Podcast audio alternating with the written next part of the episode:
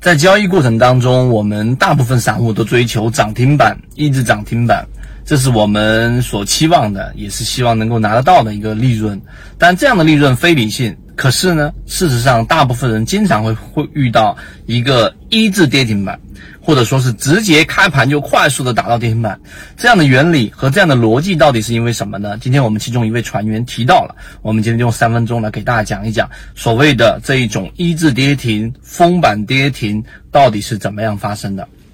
首先，我们先从。呃，我们圈子里面连续提到的，我们认为市场里面正确的模型开始，那就是我们说查理芒格除了他在讲的思维格栅以外，还有一个非常重要的原理，就是倒过来想，倒过来想，凡事都要倒过来想。啊，这只是一句话，或者说这这只是一句话，一个模型的开端。如果我们讲到这里就止住了，就没有意义。我们再往深入去讲，我们举一个例子，你就方便理解了。很多人去想一个事情的时候，往往是顺着这个逻辑去想的。但是呢，我们说以终为始的视角，能够帮我们把一件事物的发展尽可能的贴近真实的看到。那我们说倒过来想呢，在查理芒格的一次啊股东大会上面有提到，那就举了这样的一个例子，今天分享给大家。就如果你让我去想一想，哎，到底怎么样去把印度的问题给治理好，给解释，给给给解决，给给他处理妥善，那么最后呢，我的思考方式一定就是，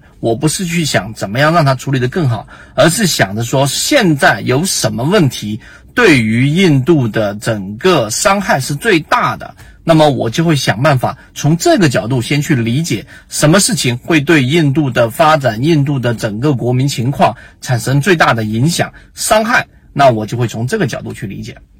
好，这是第二个。那你这样一听完之后，你就能理解哦，到底为什么查理芒格一直说倒过来想，倒过来想，就这样的一个含义。第三个，回到我们现在这个问题，那一字跌停板，那为什么很多标的它是不会出现跌停板？在我们圈子里面的自选鱼池很少出现一字，至少我没碰到过一字跌停板。即使有，也是我们提前发现了端倪。例如说高位涨停之后啊，然后呢高位的这种连续的碎步小阳线之后高控盘，我们觉得风险很大，于是。把它剔除到我们的鱼池，在之后有出现过一只跌停板，这其实都是有端倪的。那我们来思考，反着过来用这个模型来想一想，到底为什么有一些标的它就是不出现一字跌停板，或者说就是不出现跌停板呢？最根本的原因有几个，我们来分析一下。第一个，一定是因为它里面有很大的分歧，而是而不是我们所想的这个一致性分歧。就大家会有人觉得这个标的还值得买。啊，又有另外一波人觉得这个标的不行，风险很大，于是呢就会不断的有频繁的交易。所以当某一方的力量过强的时候，例如说那一方认为这个标的会继续的下行啊，我不看好这个标的的力量更强的时候呢，又有一股新的力量新涌进来，哎呀，我可以抄底了，这个上市公司是好的，这就产生了分歧，有分歧它才不会有跌停，或者说我们所说的一字跌停板。好。这一点我们就再不深入去讲了，时间关系。那你明白这一点之后，你就想明白为什么会有跌停，那就代表了里面出现了一个很明显的叫做一致性。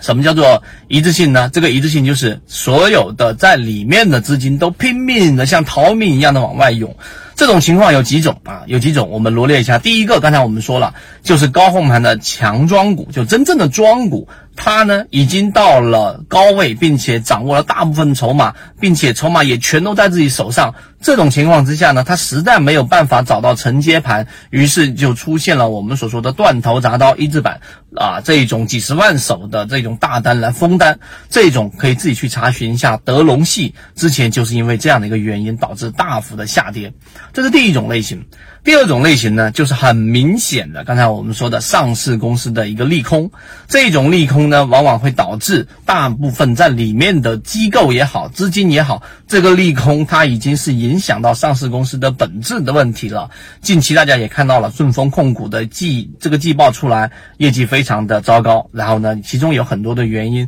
也导致了一定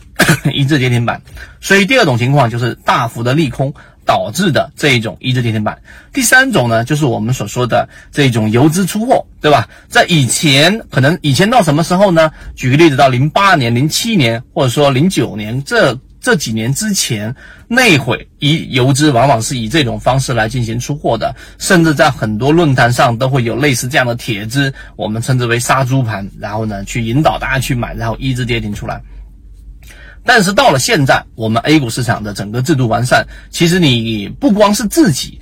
通过制度的了解也也好，还有以前我们说之前的，当时还有很多游资活跃在论坛的这种回复也好，其实到了零九年、一零年左右，基本上游资就没有办法再通过这种方式来进行一字跌停的出货了，所以第三种模式就可以排除。那你明白这几种模型之后，其实就更能理解，大部分的情况之下，一字跌停都来自于第一个理由和第二个理由，没有第三个理由就一致性的看空。还有一个情况呢，就是我们在二零一五年的情况之下。的杠杆牛吧，二零一五、二零一六年杠杆牛之后，那这个杠杆牛后面紧接着就出现了一个我们所说的熔断，也就去杠杆。去杠杆就是我们刚才所说的那一种，不顾一切的把股票给卖掉。因为当时大部分的这一种上市公司会把自己的股票质押给银行，质押给银行之后呢，结果银行告诉你一个。价位对吧？当他打到这个价位的时候，就必须要追加保证金，不追加我就要不计成本的把股票给卖掉，让我的整个损失最小化。